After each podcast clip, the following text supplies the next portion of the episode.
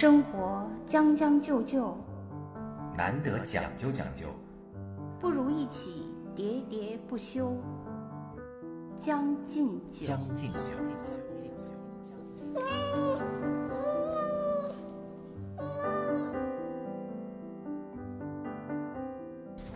各位听友，大家好，欢迎收听新一期的《将进酒》，我是江山。我是兔子。我今天啊，浑身有点酸痛，做了什么运动？做了多人运动。昨天去打羽毛球了，因为这北京的疫情也是全国的疫情吧，现在都有所缓解，所以北京的很多这个运动场馆呢都已经重新开放了。呃，喜欢运动的小伙伴们呢，又纷纷相约着去球馆开始锻炼了。你是第一次吗？啊，也不是第一次，我这应该是第三次了吧？还是酸痛？还是酸痛，但是呢，这种酸痛的感觉特别好，你知道吗？在夏夜，然后你运动完，然后浑身的肌肉就是那个乳酸堆积嘛，就有那个很强烈的那种酸痛感。然后回家呢，冲个热水澡，然后从冰箱里呢搬出来半个冰镇的西瓜，投屏一个自己最爱看的电影电视剧。哎呀，那种爽，你知道吗？吹着空调，简直了！我我不能懂运动，因为我从来没有从运动中获得过乐趣。你不是跑步吗？对，但看着新闻联播跑步啊，没有乐趣。我只为那个祖国的建设成就感到 振奋。对，但从来没有从，因为我觉得啊，就是当当别人给我描述这个就是他的运动的快感的时候，其实我只能把它理解为就是他先自虐，嗯。自虐之后，让自己从自虐的状态中那解脱出来的一种快感，就好像说你那个就是就是攒了一种势能，然后最后让它一下释放的那种快感。先让自己不舒服。对，就是先抽打自己，最后停止抽打。照你这样说，运动就是 S M 了。我我是这样感觉，因为因为我自己怎么会不会不会？就是你先，因为你怎么让自己。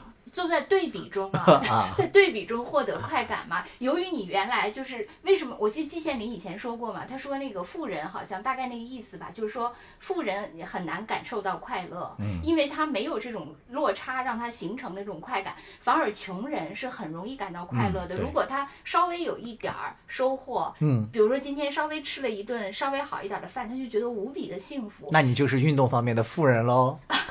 我是运动方面的无能，我 你说起打羽毛球，嗯，我真的是，我是所有我的不协调，我是首先是由于不协调造成的，嗯，就是我想抽打自己，我连抽打的能力都没有，你去买个机器。我的问题是抽打自己的机器。我的问题是在于，我无论是打乒乓球还是羽毛球，嗯，我的问题就发生在第一步发球 发不过去。我是自己扔起来那个球，我的拍子找不到球。你这么说，我想起来，因为咱两个原来共事嘛，咱们单位工会组织了一次这个羽毛球比赛，当时呢，就是女子比赛是让我当的裁判。当时由于报名，因为是周末嘛，所以大家不愿意再跑去单位，所以咱们单位最终只有三个人报名了。然后你和咱们工会副主席直接进入了决赛，那个场景依然在我面前，真的是我历历在目，真的是你，你不记得了吧？我觉得你这一定是你臆想出来的，绝对是你。我当时还调侃你说你这个赢了一箱牛奶吗？是你人生当中第一次赢得的体育，我当时我应该给你拍照。我记得咱们曾经在羽毛球馆打过球嘛，对，就是那次比赛。呃，很多人嘛，我记得当时我跟咱们某男同事，他跟我一样笨，就是我们俩都是属于咱们同事当中的文人，就特别差。最后由于我都是。嗯，就不敌对手，最后是我们俩打，因为我们俩都打得很差。我记得当时，呃，就是我我还跟他调侃，我说别人都是巅峰对决，咱们俩是谷底对决。没有，你那次还赢了咱们工会副主席呢。真的吗？对，主要的原因就在于发，主席出来作证才行。主要的原因就在于发球上面。是这样的，也发不过去，不，他是规范的发球，就是球不过也要从下往上打，而你呢是把球高高举起，直接扣杀过去。我还会扣，因为这是你唯一会发的球，而且我，所以呢你就连续发了二十一个球，你就赢了。一定是你作弊了，没有连续发二十一个。裁判，对对对，我作弊是真的，但是呢那个贿赂是没有的。现在要不执行一下？因为这个工会副主席同意了，说：“哎，就这样吧，要不然他也发不过来。”没想到呀，他大意失荆州，竟然输给了你。其实呢，我对羽毛球是特别热爱的，羽毛球算是我最热爱的运动。嗯，但是这个不是因为我身体力行，是啊因为羽毛球跟我唯一的一次偶最像崇拜啊、最投入的追星行为有关。嗯，因为我曾经特别喜欢就是中国羽毛球的那个风云组合。啊，蔡云、傅海峰，对我曾经，这是我最狂热的。哦，这是一对帅。帅哥组合啊！你喜欢谁啊？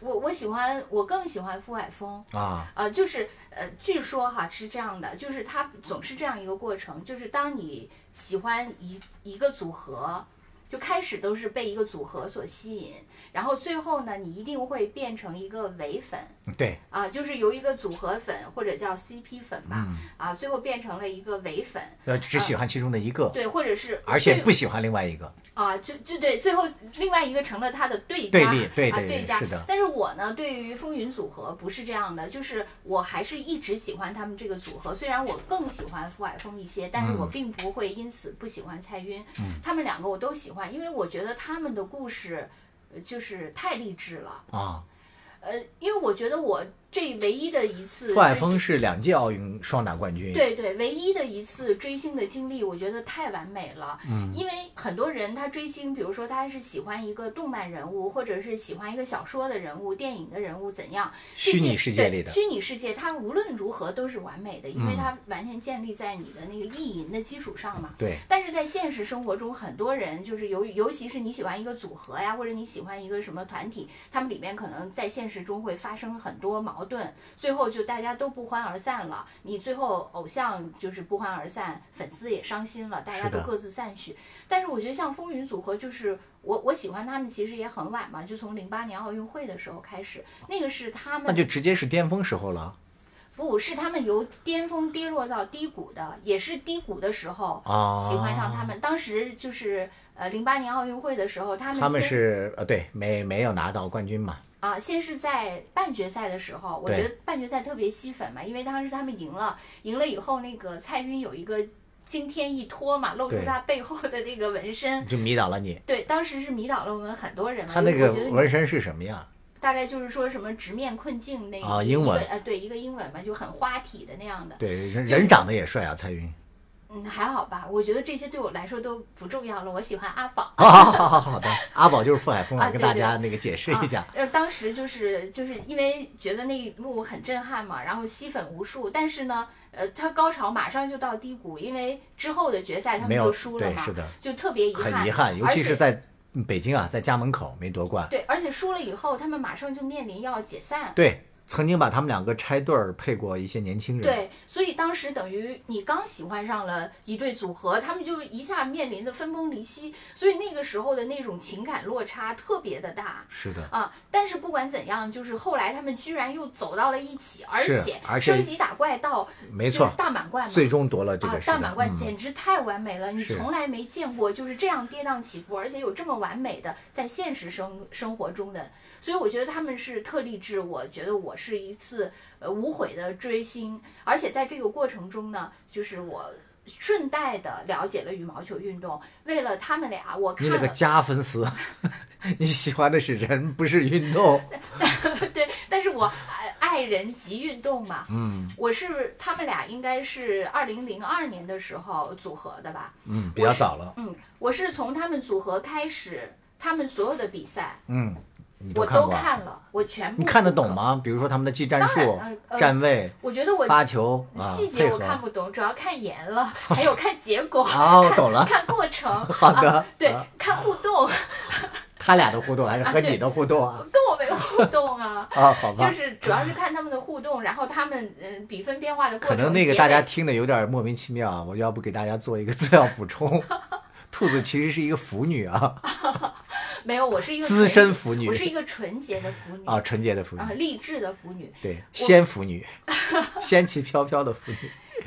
他们这个过程也让我顺带的了解了羽毛球运动。虽然说你说的那些具体站位的，呃，用那个当年曾经那些不重要了实实操的细节我不太懂，嗯但是我知道就是在这个里面，就是说两个人的分工不同，怎么那个谁大力后杀，谁给谁做球什么这些，你懂？啊，我稍微有一些懂因为你觉得他俩谁给谁做球啊？当然是蔡云给傅海峰哎做，球了。可以啊哎。呀，这么简单的你问我，我也是看了他们十年的比赛啊！那你说他们在一二年那个伦敦奥运会的时候，他们的决赛对手是谁啊？我后我真的已经哦，好像是两个欧洲的那个吧，应该两个欧洲的组合，嗯啊，丹麦的那两个吧，应该是。其实呢，就是。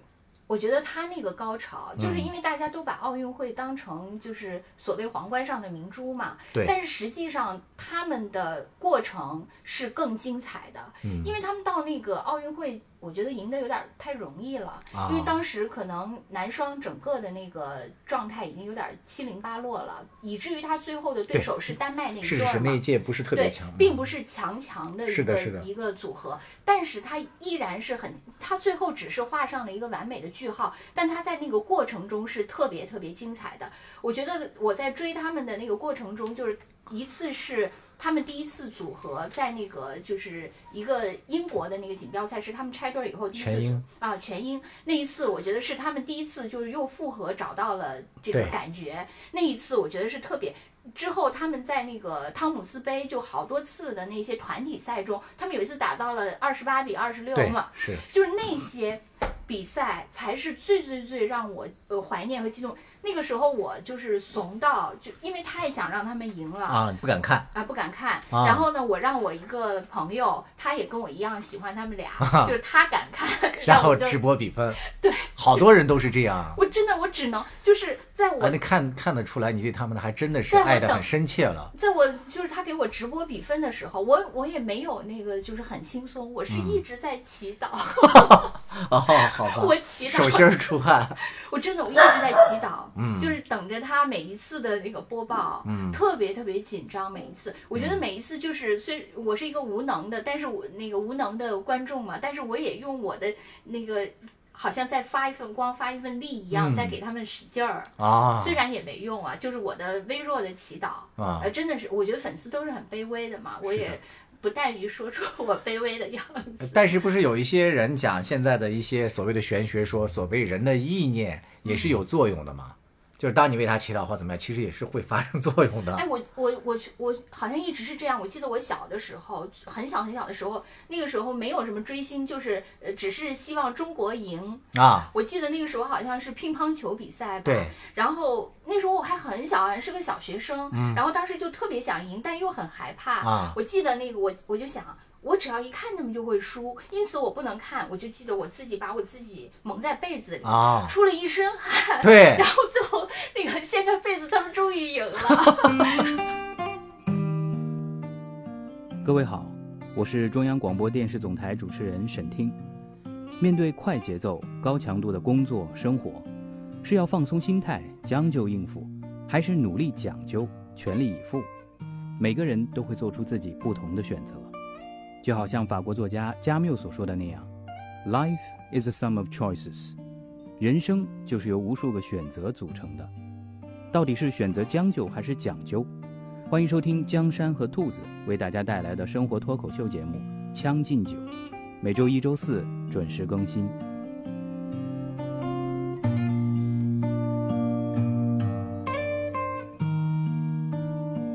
其实我我就还想说，由于你是一个呃经过实际羽毛球啊对锻炼的人，所以咱们俩比如说同样看这个风云组合的比赛，咱们俩可能看的是两个完全不同的感受。就我看的是我在乎的是那个他们到底赢没赢，他们之间的互动，对呃怎样，或者他们的一些小动作什么的。你在意的是他们之间的配合，你能看出来他们这场发挥的好还是技战术？对，而且我会反复看。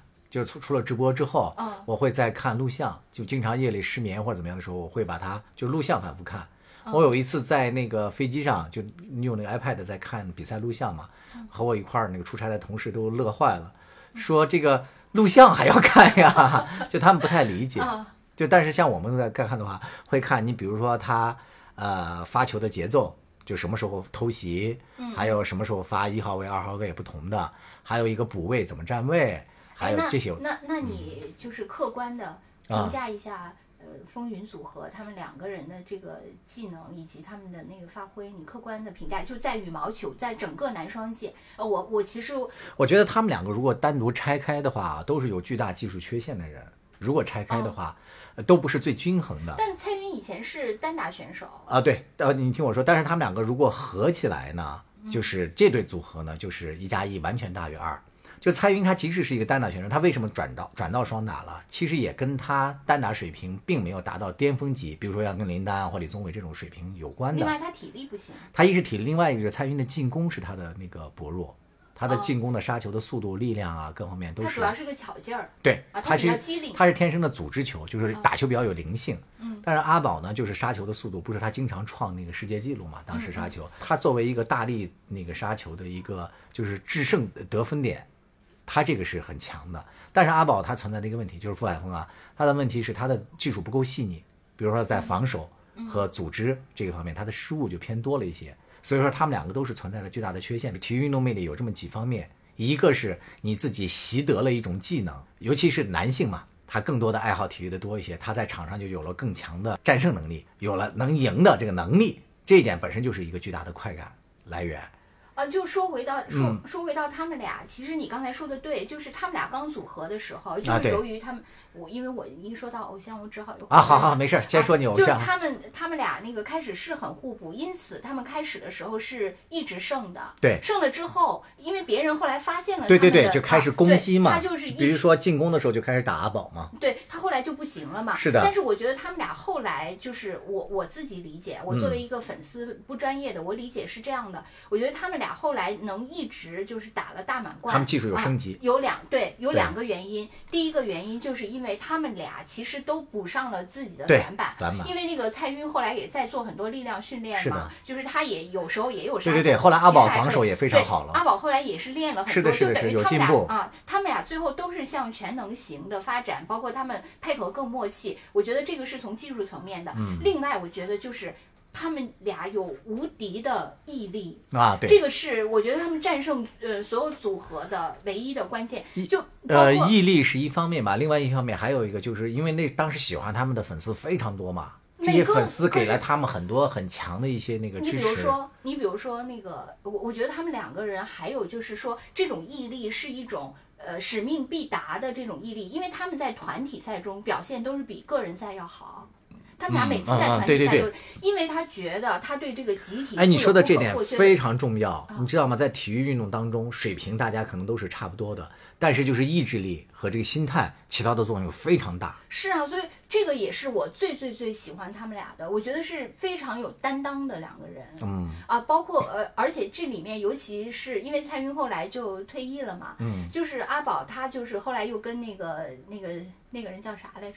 呃，张楠，对他跟张楠组合，他不是又赢了吗？对对对，虽然而且那次是不被看好的情况下，虽然那次赢的也是因为对手也不是很强嘛，对手他们两个还可以，那次对，马来西亚的那那一对挺强的，嗯，反正也也还是对，也还是，但决赛那个不是很强嘛，对对，决赛不强，对决赛都不是很强，但我觉得呢，就是说，你知道阿宝之前他说过，就当时他们在成都集训的时候，为了那个巴西的那些，因为张楠当时是兼项的嘛。对，都把最垃圾的时间留给傅海峰跟张楠训练，要先保张楠的混双。对对对。所以你想，傅海峰作为一个老将，在队里是这样吧？可是他还是一门心思就要。我觉得阿宝有点像郭靖啊，对对，哎，你说的很对，这个比喻非常对。他就是特别正心诚意，我就要做这件事情。嗯，那这么说的话，蔡云就是一个心心态比较好的。杨康了，比较有灵气嘛。对，当然这个人是比较正的哈，不是那个反面形象。对，我觉得阿宝确实。我刚才差点说出黄蓉，是不是？是不是就符合了你们腐女的心愿了？确实还是挺灵的，对，挺像黄蓉的。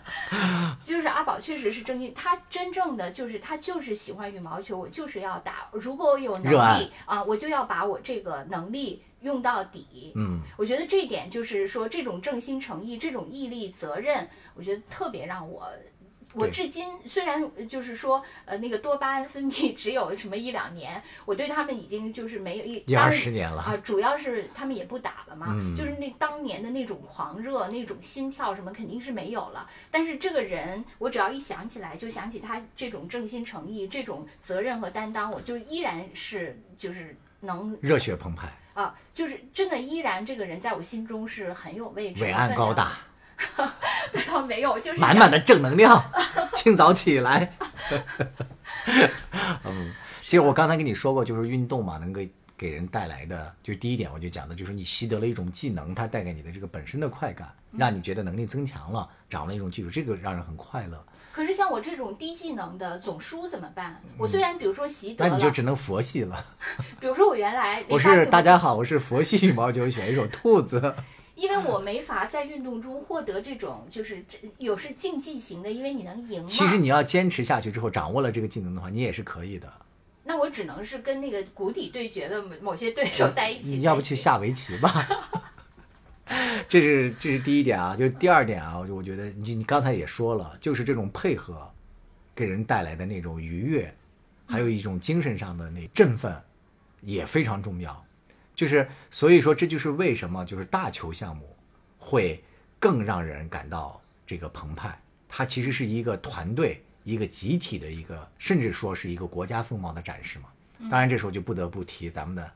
足球了，当然这是一个反面的印证，是吧？但是你反过来讲，你看像女排，这就是一个典型。为什么女排精神是吧，能够被成为一个国家的精神，一个民族的精神，这就是一个。对，我觉得配合这件事情很重要，因为呃，就是说它的排列组合会有很多种可能。没错，它跟一个人的发挥就单打。技术层面的配合。另外一个呢，就是说在精神层面的，心理层面的，对有些人，你比如说甘于牺牲，是吧？就是包括蔡云和傅海峰的话，那你进攻强，是吧？你防守不好，那我就替你多多分担一些这个防守。你看阿宝的防守，那个那个谁，这个蔡云的防守面积，往往比那个谁要大很多。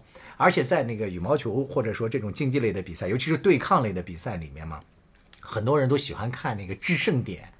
就是阿宝进攻直接得分的多，但其实前面做球对，但其实做球的这个人，他其实付出的牺牲更多一些，而且他的这个牺牲呢是往往不被看到的，因为他不是直接拿分的那一个人嘛。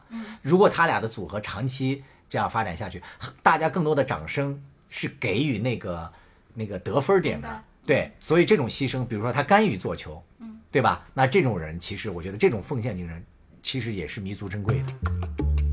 你好，我是中央广播电视总台主持人李志，听听老歌，好好生活，听听老友聊聊生活，欢迎收听我的两位老友江山和兔子为您带来的生活脱口秀节目《将进酒》，将就日子，讲究活法。另外，我觉得就是说，呃，这个羽毛球里确实是男双是最好看的。对。你女双啊，男双被男双被誉为这个羽羽毛球那个比赛里的，就相当于田径里的那个一百米嘛，是最吸睛的。对，就是像什么男单、女单，说实在的，我都不太爱看啊啊。就是虽然很多人都粉林丹啊，但是因为他还是赢，但是那过程其实真的不好看。对，确实有有些枯燥，而且而且有而且有很多时候就节奏慢嘛，然后看的也很那个。那其他的那个混双和女双都没有男男双是那种高强度的，特别快，是哇，是是是超快。而而且这几年这技术进步很大嘛，就是大家的那个发接发的技术，还有包括比赛的节奏都掌握的越来越好，能力越来越强嘛。那你们这些业余的羽毛球选手，就是最热爱的也是男双吗？你们平时还是说喜欢单打？你们锻炼的时候双打多哦，呃，基基本上都是双打。啊，也不一定都是男双，因为有些这个球队里还有混双，还有女啊，对，还有。但是你不要小瞧，有些这个女选手她坚持下来啊，她水平不比男的差。哎，对，我想问你，就是专业的就是球员和那个业余里面的高手之间差距非常大啊，跟业余里的高手差距差距非常大，那基本上就是两个运动，不是一种运动。那就是没有高手在民间 这个说法了，是吗？呃，就就看你怎么定义。就是有好多人经常就是，包括央视也经常直播一些嘛，就是什么民间那个什么高手什么比赛啊什么的。你最后稍微去一查这些资料，这些根本就不是民间的，从小就是上的体校，要么就是哪个省队退下来的。那你说这个能一样吗？那专业选手和业余选手到底差在哪儿呢？你觉得？我觉得就是技术能力。差别太大，还是因为就是高强度的训练导致的，还是，就是高强度，呃，天赋占的很少，就是高强度的。对你，即使一个再不那个擅长运动的一个人，如果给你，你想他们到那个呃能进国家队，至少都训练十五六年了吧？这十五六年反复让你做一个一个事情，你想一想，谁能练不出来呢？当然啊。最后啊，能够爬到那个塔尖儿的，在任何一项运动里面，最后能够一定是有，再加上机会是吧？呃，毅力各种因素。有人说啊，就是嗯比较那个那个宿命论的说，甚至天赋可能就是努力，因为大家都努力，嗯，但是最后谁能摘得那个皇冠呢？其实就是天赋起了决定性的作用，在运动方面，呃，而，运气也有一定的作用吧，但还是天赋起的作用更大。你比如说现在女单里面的那个马琳，嗯嗯，你看你一看她那个大腿，你看她那个奔跑速度，就是你确实打不过，就是他往那一站，你就觉得就就不行了。但是运动员还是很苦，因为我记得有一次，呃，就是就是风云组合的粉丝跟他们风云两个人见面嘛，嗯，呃，虽然我没参加，但是那个当时那些粉丝现场回来就说，就问他们俩说，呃，如果那个，嗯，将来你们的孩子，呃，就是呃择业，你们愿意不愿意他们也打羽毛球或者当运动员？他们俩都说不愿意，对，他们都说太苦了，是的啊、都不愿意自己的孩子在做这一行。嗯，所以那个技能也是建立在非常非常辛苦、枯燥、反复的那个训练，而且他是这样，就是说，尤其是在咱们中国的这种体制之下嘛，像这个运动这一块儿，它和可能西方的那些选拔体制还是不一样，它走的还是相当于一个职业化的一个道路嘛。基本上你从小就要上体校，是吧？就和一般的人接受的不是一样的方式了。你不像，比如说美国，它其实是总的是从从青年、从大学、从高中里挑选那个队员这样的一个过程嘛。在咱们中国的话，就说啊，很多这种训练体制，目前啊，当然现在也在改革了。就是说，如果在这个运动项目里面练不出来，练不到这个塔尖儿、头部里面去，那你可能就会还丧失一些基础的一些。你比如说，像其他孩子可以去学校里学学文化课，学一些别的生存技能嘛。那对他们来讲，就相对自古华山一条道。对对对啊，就你就只能只有争登顶的人对才能但是在这个过程当中呢，大部分人就是没错在半途。是的，你伤病啊，还有不是前面也曝光过一些运动员、是吧？就是退役啊或者怎么之后，就是下场不太光明嘛，这些事情所以还是你们业余打球比较幸福，是吧？啊，对，业余打球你相对来说就是强身健体嘛，生存的技能。球是不是就是业余运动中最受欢迎的项目？不一定，我觉得啊，就是现在随着真的是那个经济的发展嘛，现在人在这个体育方面投入的这个精力还有时间会越来越多。呃，我我观察到的啊，其实现在的人其实除了这个羽毛球，你看像篮球、足球，还有这个呃游泳，都非常非常多，甚至乒乓球，我觉得在中国可能打的最多的还是乒乓球。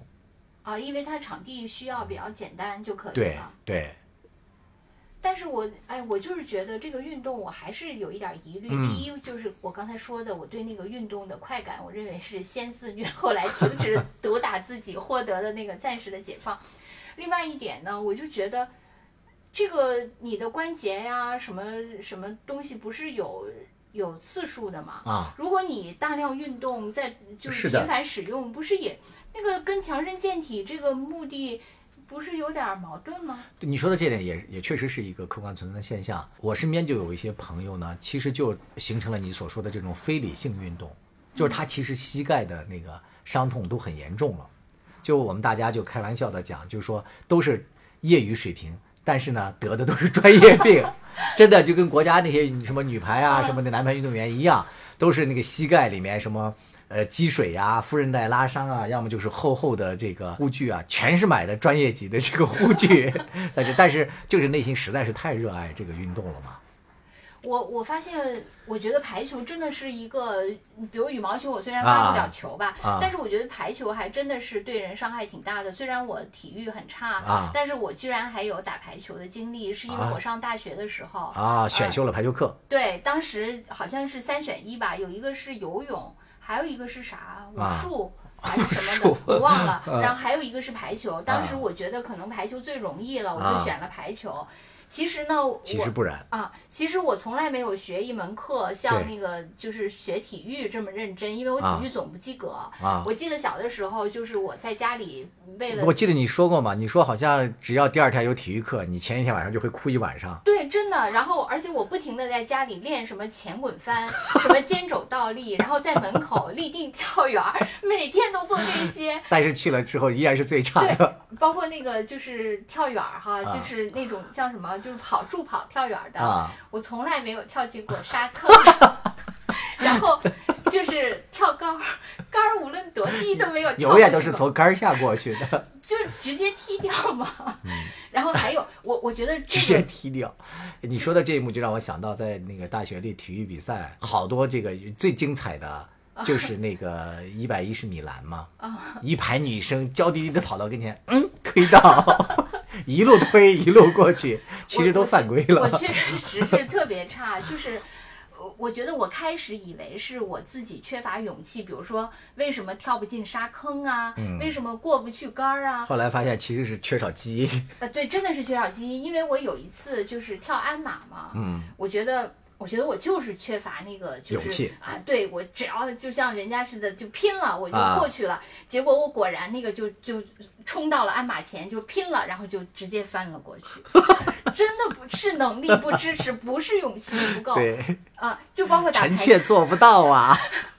包括打排球，我真的没有说，就是我一一贯没有像其他功课，从来没有一门是让天天练。我排球也是因为总是不行嘛，所以呢，每天我下午四点钟，当时有一个男生就陪我去练排球。你的粉丝啊，就发接发，不是发接发，就发球嘛，接球什么的啊，发根本就不行，太疼了啊！我觉得我都。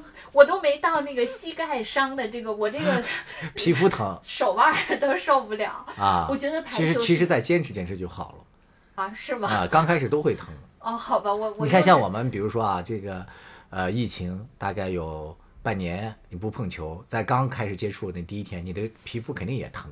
哦，是吗？那看来我但是第二次就好了。我我可不是第二次，我练了一个学期，就就 还疼，还克服不了，并且没有及格。那你应该带一些那个护具。呃，当年捡漏嘛，没有嘛，所以我就是又是死在了山脚下，都不过你选的这个运动，恰恰真的是排球是这个几大呃运动里面啊，几大球里面对技术要求最高的。它被誉它被誉为运动场上的这个芭蕾舞嘛，因为排球它是不能落地的。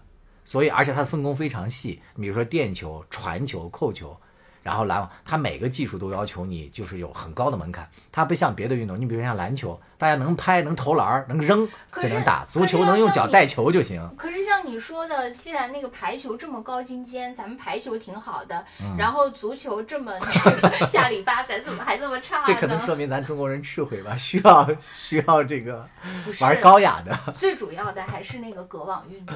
对。啊，就是不能中国人不能近身搏击嘛，是的，这个是最主要的。咱们隔网都很好，隔网类都很强。所以说了这么多啊，我的观点是啊，就是大家如果能有一项体育运动的话，我觉得还是要去坚持的。没有的话，也尽量去培养一个。我觉得有这么几点，一个是强身健体，不用说了。然后第二个呢，体育运动是一个特别好的一个，就是抚平你的精神创伤，然后转换你的精神压力的这么一项呃运动方式。我原来在单位工作的时候。我曾经一度就是你也知道嘛，就是环境特别复杂的时候，大家有时候我就成宿的失眠的时候。但是如果我去场上打一场球下来，我今天晚上一定能睡一个好觉，真的这个屡试不爽。那我觉得就好像说你那个呃左腿特别疼，你就拼命的掐你的右腿，然后让你 忘记左腿的疼。对你来说是这样，对我来说不是，那就真的是抚平了。是吧？我是我是理解是以一种痛苦压倒另一种痛苦，你暂时忘记另一种。还有就是运动的第三个好处，我觉得可以结交一帮那个志趣相投的朋友。嗯，其实，在运动场上是特别容易看出来一个人的性格、性格，甚至包括人品的，特别能看出来。就是有人是不是争强好胜？其实争强好胜也无所谓，但是大家争强好胜在运动场上可是好品质。对啊，是是好品质啊。但是呢，关于取胜的方式就有不同。例如说你诚不诚实，对吧？因为场上又没有鹰眼，你打的这个球是不是界内？你自己敢不敢于就诚实？比如说，尤其是在排球场上，打有没有打你的手？你尤其是毫厘之巅嘛。但是也有人，就比如说像我，就是我心有力而 对呀，我在场上肯定是显得一个很蠢笨的。其实我也没那么蠢笨吧？你可以做啦啦队啊。好吧，我只好沦为场边选手。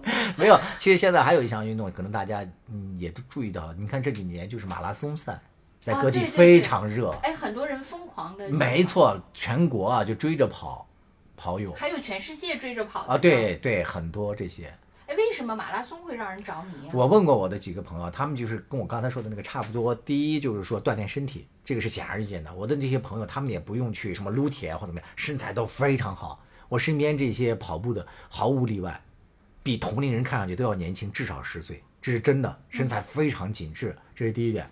第二点的话，我问过他，他们都说非常减压，在跑步的时候就是酣畅淋漓的出完汗，因为你没有力气想别的了吗？呃，也有可能。然后沿途又看到不同的风光，就真的。我有一个朋友也是和我一样，就是当初他也是得过抑郁症嘛。他的他的非常严重，他在那个治疗过程当当中，其实都反胃，就吃什么东西都会吐，就跟张国荣似的嘛，就食道逆流啊，对对对对对，是一样的情况。后来他也在我那个推荐的那个中医院，也在吃一些中药在辅助治疗，但是最终对他起到那个决定性作用的还是跑步。他也是在北京嘛，我看他经常跑步，比如说围着那个角楼啊，或者围着那他每天拍的那些照片，还有每嗯，他整个人现在状态非常好。哎，我发现好多那个作家都喜欢那个跑步啊。其实跑步过程也是可以思考的一个过程，并不是像咱们说的累的都已经气喘吁吁无力思考了，没有的。但是马拉松有可能是哦，对我还对，还有北京爱爱跑的，我有一个研究生同学，他们就经常就热衷于什么刷二环，就沿着二环跑一圈儿。哦，二环是马拉松的距离吗？呃，不是马拉松距离，就是这是一个标志嘛。哦哦，对我还没听说过刷五环六环的。我记得我有一个呃中学同学，他说他那次去参加了那个北京的，好像北京的半马吧，可能是，然后他也是跑到那个半截儿，精疲力尽，然后那个，但是呢，由于跟他跑的不相上下的一个人，总在那个咳嗽要吐痰啊，结果他为了摆脱他，竟然哎 一下一骑绝尘，创造 了最好记录。所以有的时候你的那个是建立在你队友对你的变相激励上，对，这也挺好的。你看，所以说运动吧，多有趣啊。我而且我有一个发现啊，就是但凡热爱运动的人，这个人他都是一个相对来说啊比较生活态度积极，然后性格相对简单，然后处事的时候让你会感到轻松的这么一个人。他对性格也是有改变的。但是另外，我我觉得很多人可能觉得自己没时间。如果没有天生对运动的热爱，你让他零启动的时候，他往往觉得他没有时间，没有精力去做这些事儿。时间嘛，就是海绵里的水，挤一挤总是有的。有吗？有。如果一个就是少睡半个小时，九九六。哎，我有一个研那个那个那个研究生同学，他家住那房子井，然后他上班在广电总局那边上班。啊。他每天就骑着自行车上下班。你看，这也是一种运动吧？啊，真的，你只要想运动，总是能找出来时间和方式的。对，走路我可以接受。走路也算运动。对，走路我可以接受，就是呃，走很长，走很快，我也可以接受。哎，不错，你找到了适合你自己的运动。大家好，欢迎我国著名的走路运动员 兔子。走路而不自知。对，可以傍地走。哎，你知道他们还解释过为什么那个雄兔脚不硕，雌兔眼迷离，双兔傍地走？那个。据说是雄兔和雌兔交配的时候，那个雄兔脚扑朔，雌兔眼迷离。哦，是这个意思呀？有人是这样说的。哦，你看古诗里蕴藏着多少知识？你去养兔子，养兔场。哎，你走路的时候不要迷呀。又回到最初的起点，记忆中你青涩的脸，我们终于来到了这一天。桌垫下的老照片，无数回忆连接。今天男孩要赴女孩最后的约，又回到最初的起点，呆呆地站在镜子前，笨拙系上红色领带的结，将头发梳成大人模样。穿上一身帅气西装，等会儿见你一定比想象美。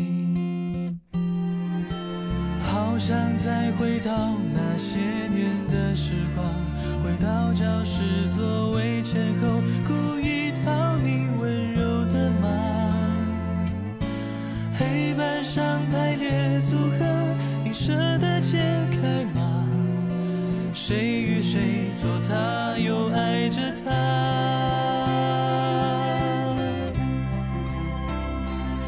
那些年错。